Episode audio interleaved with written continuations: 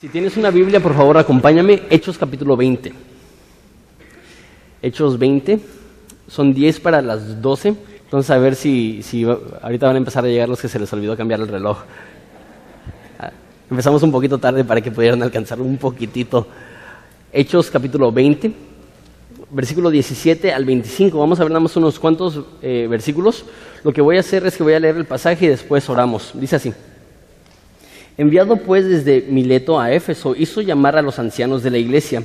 Cuando vinieron a él, les dijo, Vosotros sabéis cómo me he comportado entre vosotros todo el tiempo desde el primer día que entré en Asia, sirviendo al Señor con toda humildad y con muchas lágrimas y pruebas que me han venido por las acechanzas de los judíos y como nada que fuese útil, he rehuido de anunciaros y enseñaros públicamente y por las casas, testificando a judíos y a gentiles acerca del arrepentimiento para con Dios y de la fe en nuestro Señor Jesucristo.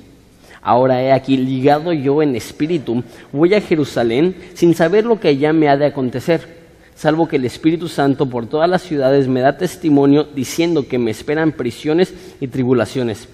Pero de ninguna cosa hago caso ni estimo preciosa mi vida para mí mismo, con tal de que acabe mi carrera con gozo y el ministerio que recibí del Señor Jesús para dar testimonio del Evangelio de la gracia de Dios. Y ahora he aquí, yo sé que ninguno de vosotros, entre quienes he pasado predicando el reino de, los, reino de Dios, verá más mi rostro. Oramos. Padre, te damos tantas gracias por este pasaje y el corazón que le diste a Pablo eh, de pastor de invertir en esas personas, de amar a esas personas, de consolar a esas personas, de retar y animar a esas personas. Padre, te pido que, que nos ayudes a nosotros a aprender de su ejemplo, de ver a una persona que se está preparando para la muerte y saber cómo nosotros también nos podemos preparar para el día que partamos de este cuerpo y estemos en tu presencia. Padre, te pido por cada uno de los que están aquí, eh, que no te conocen, que puedan ver hoy quién eres tú y que te puedan conocer a ti y te pedimos por los que sí te conocemos, Padre, que a lo mejor eh, necesitamos eh, ser refrescados por una visión fresca de tu amor y tu ternura y tu cariño. Padre, pido que tú hagas esto en tu poder, porque si yo lo intento hacer va a ser inútil. Pero si tú hablas a nuestros corazones, si tú nos transformas, sabemos que nunca seremos iguales y eso es lo que te pedimos. En nombre de Jesús, amén. Un autor y, pastor eh, llamado John Piper eh, dijo una vez, y se me hizo muy interesante, dijo, querido pastor joven, eh, ¿puede ser escuchado tu sermón para ayudar a que un anciano muera en paz? Dijo, órale, qué, interesante perspectiva. Porque a veces como jóvenes, y, digo jóvenes, o sea, jóvenes en general, los, que no son ancianos, los que tienen eh, jóvenes menores de 50 años, y ya sé que ya me gané el amor de muchos de ustedes y el odio de algunos pero relativamente jóvenes. Eh, pensamos, ok, ¿qué es lo más divertido? ¿Qué es lo que más entretiene? ¿Qué es lo que más es interesante? ¿Qué es, qué es lo que más va a atraer a personas a una audiencia, a personas a escuchar? Y, y escogemos temas que son interesantes y, y, temas que son francamente importantes. Escogemos temas del matrimonio, de las relaciones, de las amistades. Y todo eso es bueno, pero a veces no pensamos en lo más importante. Y eso es que cada uno de nosotros un día vamos a morir y necesitamos estar preparados para aquel día. Y si no nos preparamos para aquel día y nos toma por sorpresa, el resultado va a ser devastador. Entonces yo haría un muy mal trabajo como pastor si solamente les doy temas bonitos, divertidos, y si no les doy los temas eh, que tienen que ver con la muerte. Ahora, a lo mejor tú estás pensando, Jonathan, yo, yo soy joven, yo, yo estoy fuerte, a mí me quedan muchos años, dos cosas que te diría a ti. Porque sí, puedo ver que muchos de los que están aquí eh, no, no, no, se ven que andan, eh, no sé, que, que, están muy enfermos o, o muy ancianos. Eh, ya, ya sé que hay algunas personas que, que se enojaron por esa palabra. Pero déjate digo dos cosas. Uno, nadie te garantiza el mañana. La semana pasada di el funeral de una mujer que era menor de, de 30 años que murió de un paro cardíaco.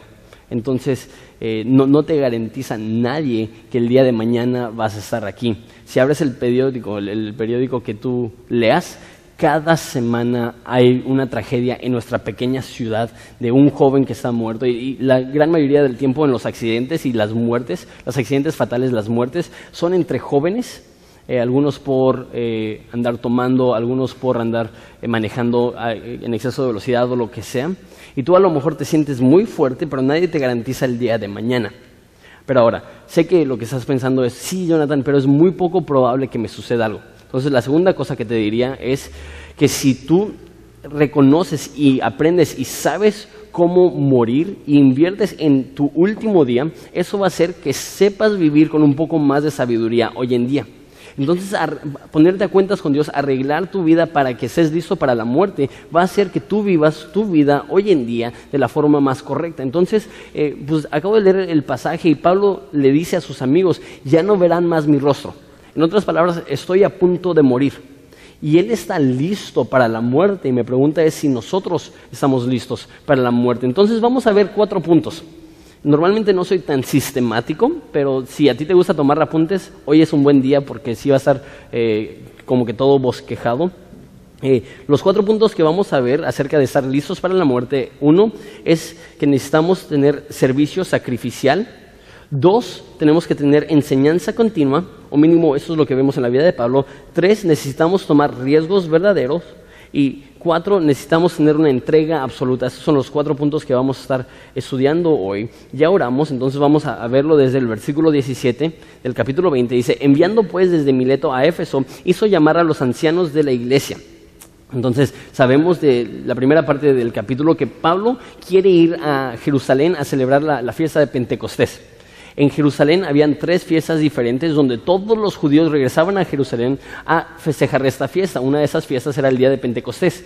Entonces Jerusalén, que normalmente era una ciudad de como 100.000 personas, se llenaba con aproximadamente entre 1 y 3 millones de judíos que todos estaban visitando para celebrar esta fiesta. ¿Qué es lo que dice Pablo? Quiero ir porque ahí es donde hay la mayor cantidad de judíos porque quiero alcanzar a mis hermanos. Entonces, eh, Éfeso es afuera del camino, él está regresando a Jerusalén y no se quiere desviar, son aproximadamente 50 kilómetros. Entonces aproximadamente un día de viaje de ida y un día de viaje de regreso. Entonces no quiero perder dos días para ir a visitar a, la iglesia en Éfeso. Entonces le, los cita, por decirlo así, en Mileto y está ahí esperándolos. Ellos llegan y dice que hizo llamar a los ancianos de la iglesia. Cuando veas la palabra anciano, no pienses tanto anciano de edad, aunque seguido eran personas que eran ancianos de edad, pero anciano en el Nuevo Testamento es sinónimo de pastor. Entonces ellos eran líderes en la iglesia en Éfeso. Y se me hace interesante, porque él tiene prisa, se me hace interesante que no llama a toda la iglesia, no es una invitación abierta. Está diciendo, ok, porque sabemos de, los capítulos anteriores que esa era una de las ciudades donde más obró el Espíritu Santo y probablemente habían cientos, si no es que miles de cristianos. Entonces invitar a todos hubiera sido, eh, hubiera hecho que él no, no pudiera invertir en nadie. Entonces, eh, nada más desviándome un poquito del tema, porque eso es importante, eso veo como algo de importancia para el pastor. Muchas veces el pastor intenta personalmente invertir en la vida de todos. ¿Y qué es lo que sucede? Las relaciones empiezan a ser un kilómetro de ancho y un centímetro de profundo. Lo que hace Pablo es que él invierte en los líderes para que los líderes puedan invertir en el resto de los miembros. Y eso es algo que estamos lentamente, pero ciertamente aprendiendo aquí en Horizonte.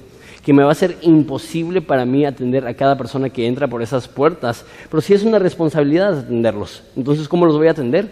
Los voy a atender a través de discipular y levantar más líderes en Horizonte para que ellos puedan eh, amar y servir a las demás personas. Entonces le habla a los ancianos Versículo 18, cuando vinieron a él les dijo, ustedes saben cómo me he comportado entre vosotros todo el tiempo, desde el primer día que entré en Asia, sirviendo al Señor con toda humildad y con muchas lágrimas y pruebas que me han venido por las acechanzas de los judíos. Ese es el primer punto, eso es servicio eh, sacrificial. Ahora, dice eh, que estuvo sirviendo al Señor con toda humildad. Normalmente en el Nuevo Testamento la palabra que se usa para decir servir es diaconizo que es de donde proviene la palabra en el español diácono. Diaconizo literalmente significa servir mesas, levantar basura, limpiar baños, barrer patios. Entonces, esa es la palabra que típicamente se utiliza para hablar de servicio. Eh, sin embargo, él no, él no usa esa palabra, él usa doulos que si has estado algún tiempo en la iglesia, tú sabes que doulos habla no solamente acerca de servir, sino de ser un esclavo. No es un empleado que tiene una lista de tareas, es una persona que ha entregado absolutamente su vida a un amo. Entonces, ¿qué es lo que está diciendo Pablo? No solamente me dediqué a tener un trabajo de, de 7 de la mañana a 7 de la tarde ayudándoles y el resto del tiempo era, no, e, él dice, yo he entregado la totalidad de mi vida al servicio de Dios, al servicio tuyo y vemos tres formas que, hacen, que hace eso. Entonces les dije, si les gusta tomar apuntes, hoy va a ser un poco más fácil tomar apuntes. Bajo el primer punto, servicio sacrificial, hay tres puntos secundarios. Eh, entonces él está sirviendo, uno, con humildad, dos con lágrimas, tres con pruebas. Entonces, si tienen su bosquejo y tienen numeritos, pueden poner uno, servicio sacrificial, A, con humildad, B, lágrimas, C, pruebas. Primero dice, versículo 19, sirviendo al Señor con toda humildad. Ahora, esa palabra humildad no tanto habla acerca de la forma que se ve uno, sí, ay, pobrecito de mí, o ay, cómo no, esa palabra humildad no habla tanto de la forma que uno se ve a sí mismo, sino de la forma que uno ve a los demás. Una persona humilde bíblicamente no es alguien que piensa muy poco de sí mismo, sino que es alguien que piensa mucho de los demás. La forma que lo dice Pablo en Filipenses es que debemos estimar a los demás como mejores que uno mismo. Entonces, imagínate, si hay una persona, entre comillas, importante en la iglesia primitiva, ¿quién es? Pablo. Él está escribiendo libros de la Biblia, Él está predicándole a miles, Él está viajando de ciudad en ciudad. ¿Y qué es lo que hace?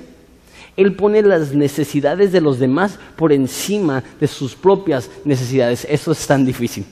Porque normalmente nuestras necesidades son las que tenemos más presentes y se nos hace fácil ser cegados por nuestras propias necesidades e ignorar las necesidades que tienen las demás personas. Eso no es lo que hizo Pablo. Ahora, eso es en el contexto, obviamente, se está despidiendo de la gente que ama, porque él sabe que va a morir. Entonces no creo que él está presumiendo, no creo que él está diciendo, ustedes saben que yo soy bien servicial, ustedes saben que yo soy increíblemente humilde. De hecho, estoy escribiendo un libro, La humildad y cómo la alcancé, la voy a estar vendiendo por 200 pesos. No, creo que, está presumiendo, sino que yo creo que está poniendo la pauta, dando el ejemplo. Está diciendo, así como yo me he humillado siendo Pablo el apóstol, así también ustedes deben de humillarse y servir. Una vida desperdiciada es una vida egoísta. Una vida que vale poco es una vida que es desperdiciada en uno mismo. Entonces Él dice, en humildad he sacrificado mi vida, he dado mi tiempo, he servido a sus necesidades. Entonces, número uno, está sirviendo con humildad. Número dos, está sirviendo con lágrimas. Ahora, eso significa que, Pablo, cuando estaba sirviendo, eh, era no solamente un compromiso físico, trabajo que hacer, sino que era un compromiso emocional, sentimientos que él tenía. Ahora, a lo mejor si tú conoces la Biblia y si tú conoces la filosofía aquí, aquí tenemos en alto estima el concepto eh, de servir a Dios con alegría de corazón, como dice David en los Salmos. Entonces, esto parece ser, aparenta ser un, poco contradictorio, ¿verdad? Servir a Dios con alegría de corazón y Pablo dice, yo serví con lágrimas en mis ojos. Y, y sí parece, como dije, contradictorio, pero yo creo que podemos ver la vida de Jesús y ver que, él era una persona alegre. La Biblia dice que él le dijo a sus discípulos, mi gozo les doy, mi gozo les dejo, para que su gozo sea cumplido. Eso significa que Jesús era una persona gozosa. Sin embargo, también nos dice Isaías que era varón de dolores. Vemos que ante la tumba de Lázaro, él llora. Vemos que cuando ve a Jerusalén, él, él llora, se conmueve y dice, ¿cómo he deseado reunirlos como una gallina reúne a sus polluelos? Entonces vemos en Cristo a alguien que simultáneamente está alegre y simultáneamente está llorando lágrimas. Y eso es lo que vemos en Pablo. Y eso es lo que va a suceder si eres un cristiano. Al ver las necesidades ajenas, esto debe de producir en tu vida una reacción emocional. La Biblia dice que como cristianos debemos de llorar con aquellos que lloran. Y si tú solamente has llorado lágrimas propias, te estás perdiendo de la bendición de ser copartícipe del sufrimiento de las demás personas. Y créeme, estamos eh, reunidos ahorita en un cuarto con esta cantidad de personas. Hay personas aquí que están sufriendo, hay personas aquí que están pasando por un tiempo difícil. Estaba hablando alguien entre servicios que en la misma semana más o menos eh, su esposa perdió a su hijo, ella estaba embarazada de siete meses y a la semana ella murió de un paro cardíaco. Y, hay personas así aquí, eh, que, están pasando por, un sufrimiento terrible. Y no podemos nada más poner cara de piedra y decir, a mí no me afecta, todo lo puedo en Cristo que me fortalece, regocijados en el Señor siempre, no. Él dice, yo los amo, yo les serví y cuando había necesidades, cuando había dolor, yo sentía ese dolor, yo lloré esas lágrimas. Y el liderazgo cristiano y el cristianismo en general es, es difícil porque vas a estar, eh, vas a tener dolor que no es propio, vas a tener tristeza que es ajena. ¿Por qué? Porque amas a las personas que están a tu alrededor. Y una vez más, esto es Pablo con las personas que él ama, Pablo sabiendo que está a punto de morir, y les dice, eh, no les serví porque era lo más fácil, les serví porque les amo, aunque me costó tristeza, aunque me costó lágrimas. Número tres, eh, él sirvió a pesar de las pruebas. Dice, con muchas lágrimas y pruebas que me han venido por las acechanzas de los judíos. Esto lo hemos visto vez tras vez tras vez. Él llega, él predica, los judíos lo odian, los judíos lo rechazan, los judíos lo corren. Él dice, yo serví a pesar de las pruebas. Esto nos enseña que el servicio no es fácil. Que, que el dar tu vida en amor por las demás personas no es algo que viene por naturaleza. No es algo que viene de una forma natural el servicio nos va a costar y el servicio va a ser difícil. Entonces, ese es el primer punto. Para estar listos para la muerte, tenemos que vivir vidas que experimentan seguido el sacrificio y el servicio más bien sacrificial. Eh, versículo 20. Y como nada que fuese útil, he rehuido de enseñaros y enseñaros públicamente y por las casas, testificando a judíos y a gentiles acerca del arrepentimiento para con Dios y de la fe de nuestro Señor Jesucristo. Segundo punto, para vivir una vida de propósito, para aprender cómo morir de una forma eh, eh, correcta, no solamente tenía servicio sacrificial, sino que tenía enseñanza continua. Dice, y como nada que es útil, fue rehuido de enseñarles y de anunciarles. Eh, la enseñanza no solamente es para pastores, aunque aquí sí son pastores, dice el libro de Hebreos capítulo 3 versículo 13, que debemos de exhortarnos, que debemos de animarnos los unos a los otros a buenas obras. Entonces, cada uno de nosotros de cierta forma somos maestros con otros cristianos. Pero aunque no te creas un maestro con otros cristianos, si tú eres padre de familia, eso obviamente te incluye. Porque un padre de familia no solamente eh, es una posición social, eh, es, tú eres un maestro y tus hijos son unos alumnos y lo que tú les enseñes ellos van a aprender. Entonces esto aplica dentro de la iglesia, pero también aplica dentro de la familia.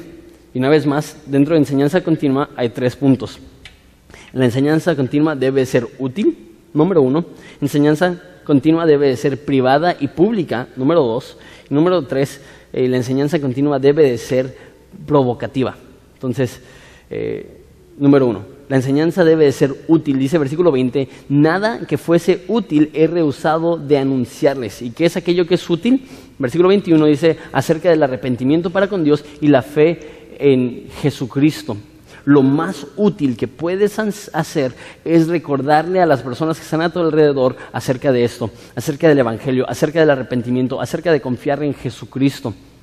Ahora regresando, para hacerlo un poco más práctico, porque estoy diciendo que debe ser útil, piensa en, padres de familia. Piensa en cuánta enseñanza, particularmente bíblica, es no hagas eso o Dios se va a enojar contigo.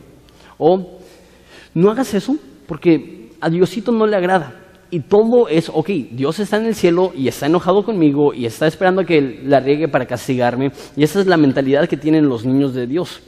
Lo que dice el Evangelio es, mira, lo que tú hiciste está mal.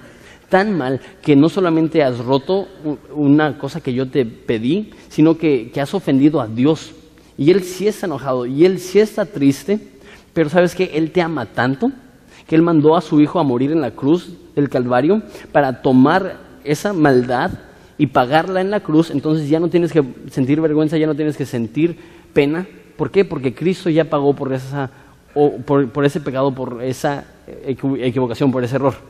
¿Cuántos papás dicen eso? Normalmente dicen, no, te dije que no hicieras eso.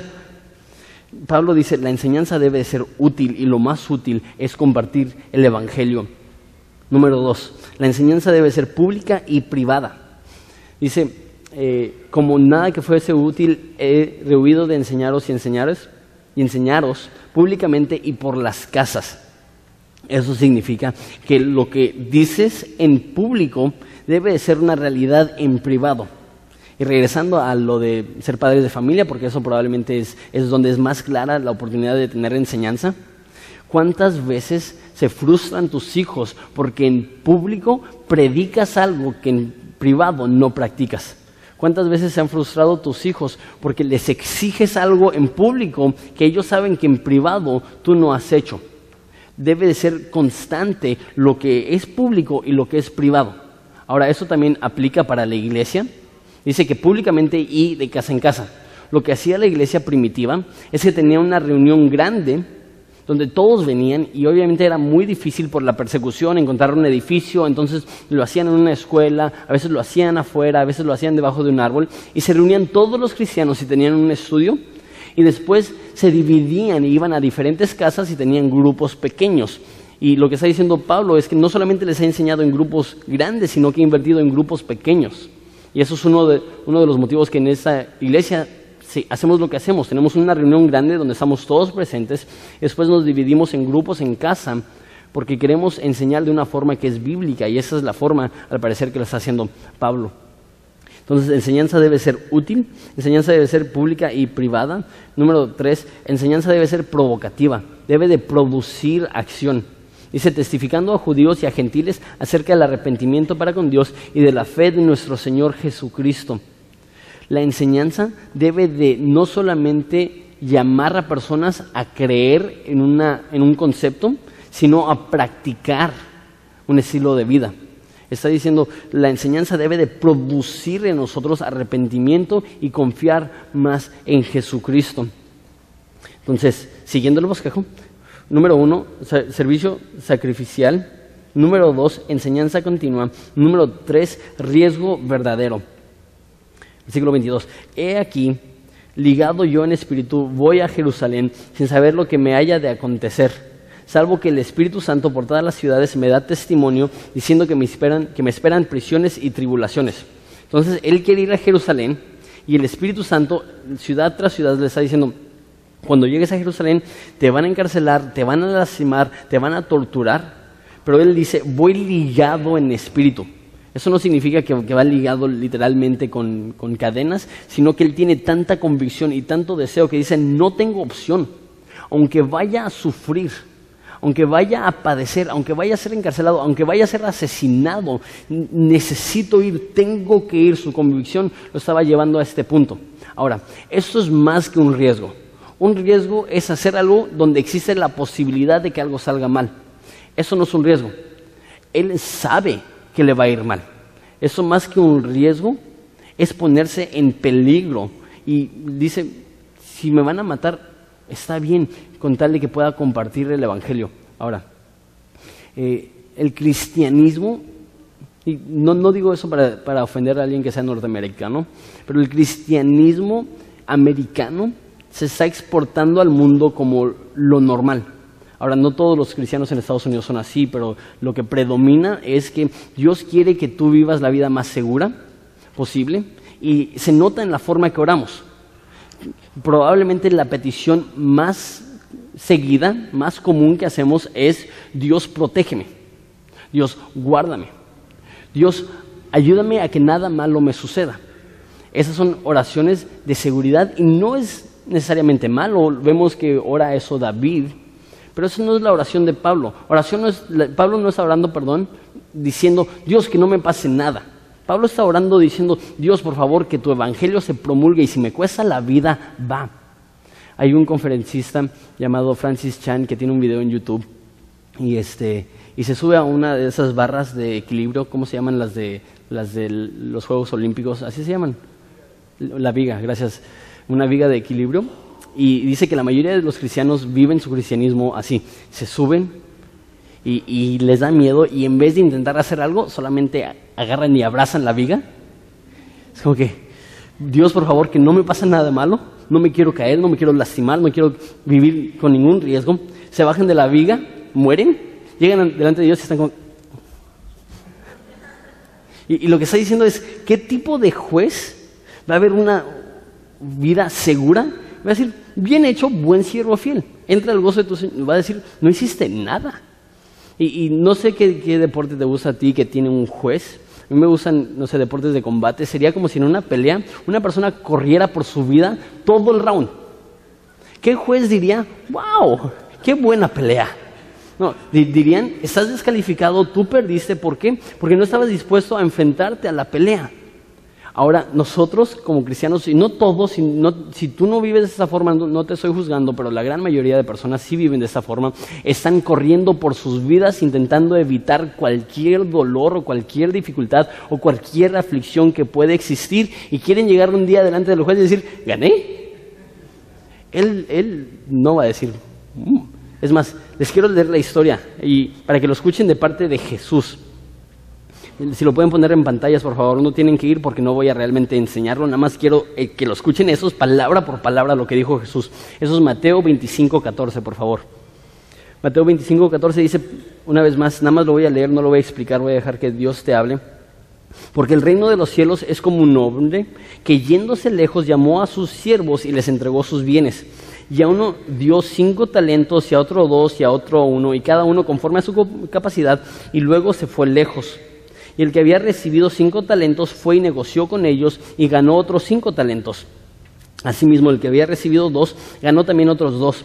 Pero el que había recibido uno fue y cavó en la tierra y escondió el dinero de su señor. Después de mucho tiempo vino el señor de aquellos siervos y arregló cuenta con ellos. Y llegando él, el que había recibido cinco talentos, perdón, trajo otros cinco talentos diciendo, Señor, cinco talentos me entregaste, he aquí eh, aquí tienes, he ganado otros cinco talentos sobre ellos. El Señor dijo, bien, buen siervo y fiel, sobre poco has sido fiel, sobre mucho te pondré, entra en el gozo de tu Señor. Llegando también el que había recibido dos talentos, dijo, Señor, dos talentos me entregaste, he aquí, he ganado dos, otros dos talentos sobre ellos. Su Señor le dijo, bien, buen siervo y fiel, sobre lo poco has sido fiel, sobre lo mucho te pondré, entra en el gozo de tu Señor. Pero llegado también el que había recibido un talento, dijo, Señor, te conocía que eres hombre duro, que ciegas donde no sembraste, que recoges donde no esparciste, por lo cual tuve miedo y fui y escondí tu talento en la tierra. Aquí tienes lo que es tuyo. Respondió el Señor y le dijo, siervo malo y negligente. Sabías que ciego donde no sembré y que recojo donde no esparcí, por tanto debías de haber, debías haber dado mi dinero a los banqueros y al venir yo hubiera recibido lo que es mío con los intereses. Quitadle pues el talento y dadlo al que tiene diez talentos, porque el que tiene le será dado y tendrá más, mas el que no tiene, aún lo que tiene será quitado. Y al siervo inútil, echadle en tinieblas afuera, ahí será el lloro y el crujir de dientes. Ahora, ¿cuántos de nosotros tenemos talentos? ¿Tenemos un llamado? ¿Tenemos dones? Y por temor al fracaso no hacemos nada con ellos. Y pensamos porque no fracasé, Dios va a estar feliz conmigo. Esa es la mentalidad que tiene esa persona. Dios dice, te he dado talentos, aunque no son tantos como ellos, pero mínimo hubieras hecho lo mínimo. Mínimo hubieras intentado. El temor que yo tengo no es que fracases. El temor que tengo es que ni siquiera intentes algo. El temor más grande que tengo no es que te equivoques y que caigas. El temor que tengo es que vivas una vida tan segura que no hagas nada que tenga valor y el día que mueras o el día que estés muriendo veas tu vida con lástima diciendo hubo tanto que pude haber hecho, mas no hice nada, ahora es demasiado tarde. Eso no es lo que quiero para ti. Eso no es lo que la Biblia quiere para nosotros. Nosotros debemos de tomar riesgos, nosotros debemos de, estar dispuestos a vivir una vida insegura que es posible que nos va a traer dolor, es posible que nos va a traer dificultad. No solamente es posible, eh, lo promete la Biblia. Sin embargo, necesitamos tener ese valor, necesitamos tener esa valentía. En eh, Apocalipsis, Dios da una lista de aquellos que no van a estar en el cielo. Y empieza esa lista diciendo, pero los cobardes. La primera característica de alguien que no va a ir al cielo es un cobarde, es alguien que nunca estuvo dispuesto a tomar riesgos con su vida. Una vez más, ¿cuáles son los talentos que Dios te ha dado y cómo puedes usarlos para su gloria? No los escondas. No, no, no intentes vivir sin riesgo ni sin, eh, ni sin salir de tu zona de confort. porque esa es la respuesta que tiene Jesús para las personas que viven así. Versículo 24, este es uno de los versículos más padres de todo Hechos. Dice, pero de ninguna cosa hago caso, ni estimo preciosa para mí, perdón, ni estimo preciosa mi vida para mí mismo, con tal de que acabe mi carrera con gozo y el ministerio que recibí del Señor Jesús, para dar testimonio del Evangelio de la gracia de Dios. Y ahora, he aquí, yo sé que ninguno de todos vosotros, entre quienes he pasado predicando el reino de Dios, verá más mi rostro. Entonces, cuarto punto es entrega absoluta, perdón, cuarto punto. Primero es servicio sacrificial, segundo es enseñanza continua, número tres es riesgo real, número cuatro es entrega absoluta. Y así como tuve tres puntos de los demás, así también tengo tres puntos de esto. Número uno, entrega absoluta, dice, no hago caso a las aflicciones. Él dice, no importa dónde voy, todos me dicen que voy a tener aflicciones y él dice, no hago caso. Una persona que ha rendido absolutamente su vida a Cristo, una persona que se ve como un esclavo de Dios, dice, si sufro, no es el fin del mundo. Lo peor que te puede suceder no es que vivas una vida difícil, lo peor que te puede suceder es que en el afán de vivir una vida fácil, vives una vida sin valor. Lo peor que te puede pasar no es que sufras, lo peor que te puede pasar es que tu vida no haya valido la pena porque la viviste de una forma egoísta. Entonces, ¿qué es lo que dice él? Voy a sufrir, me van a matar, voy a ser encarcelado. ¿Y? Si puedo predicar el Evangelio, ¿y? A mí me faltan tanto, como sé que a muchos de nosotros, para llegar al punto donde tenemos tanta madurez espiritual que podemos decir esto. Sí, voy a sufrir, sí, va a ser difícil, sí me van a torturar, sí me van a asesinar, ¿y? A comparación de predicar el Evangelio, a mí se me hace una buena ganga, a mí se me hace un buen intercambio. Mi vida por las almas de estas personas, con gusto. Me falta mucho. Sé que a muchos de nosotros nos falta. Número dos, no solamente dice no hago caso a las aflicciones, eh, sino que dice mi vida no es preciosa, perdón lo que dice para mí mismo. Tu vida sí es preciosa. Jesús pagó un precio por tu vida. Sin embargo, cuando vives tu vida pensando mi vida es preciosa, no se va a vivir de la forma correcta. Piénsalo de esta forma. Dios te ama, Dios dio su vida por ti. Entonces eso significa que, Él te estima, Él te quiere, Él, te valora.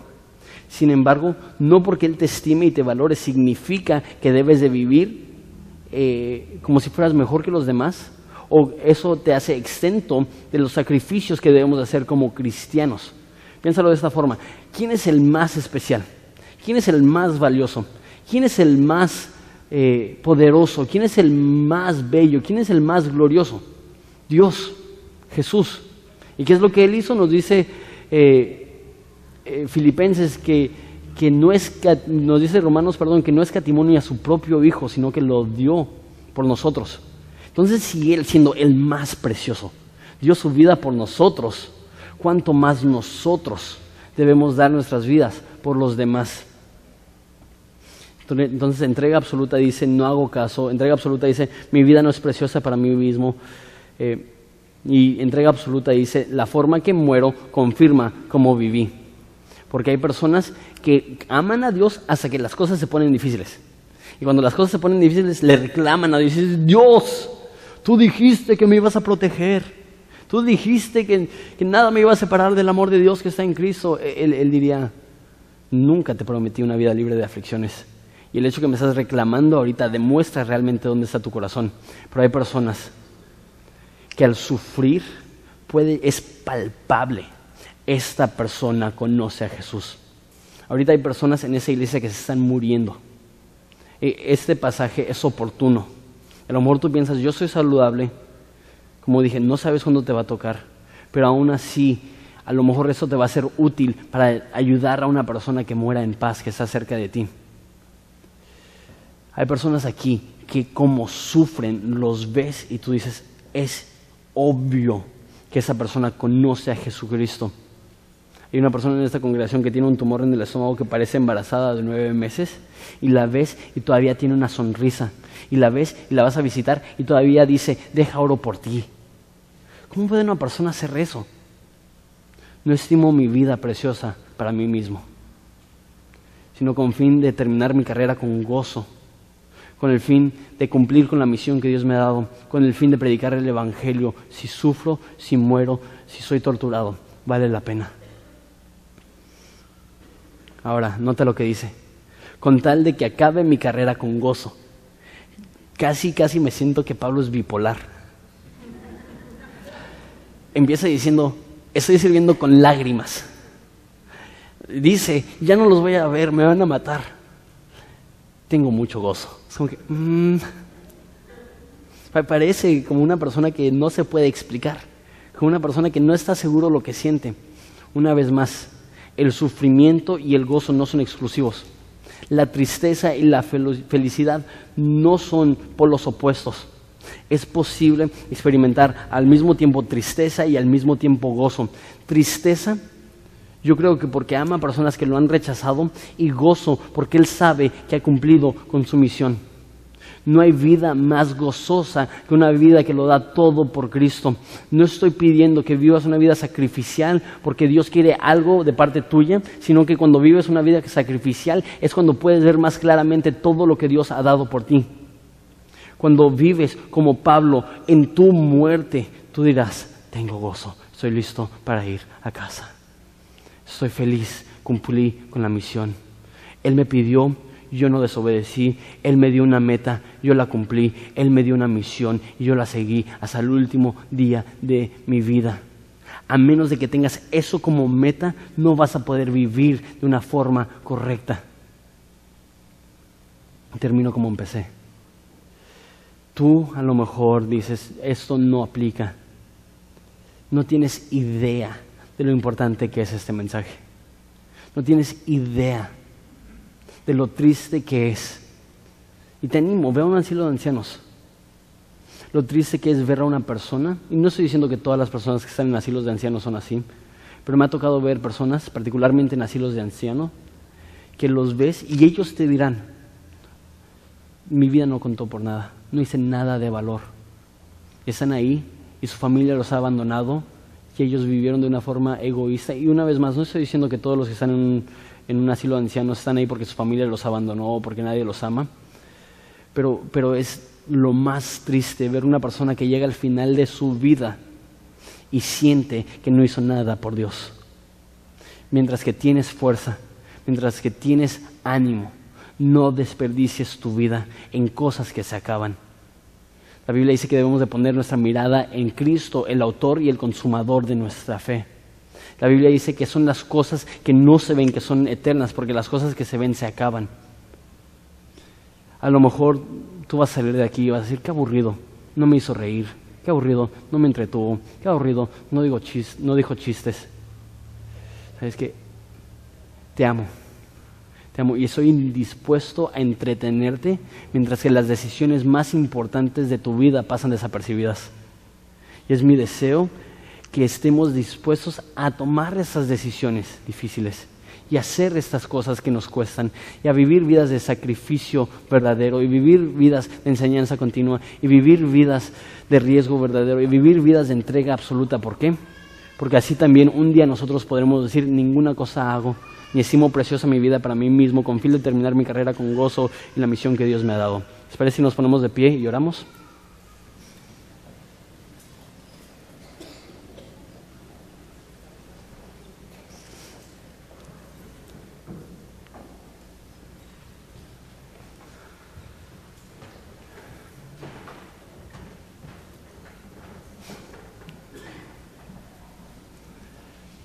Padre, eh, te pido por las personas que están aquí.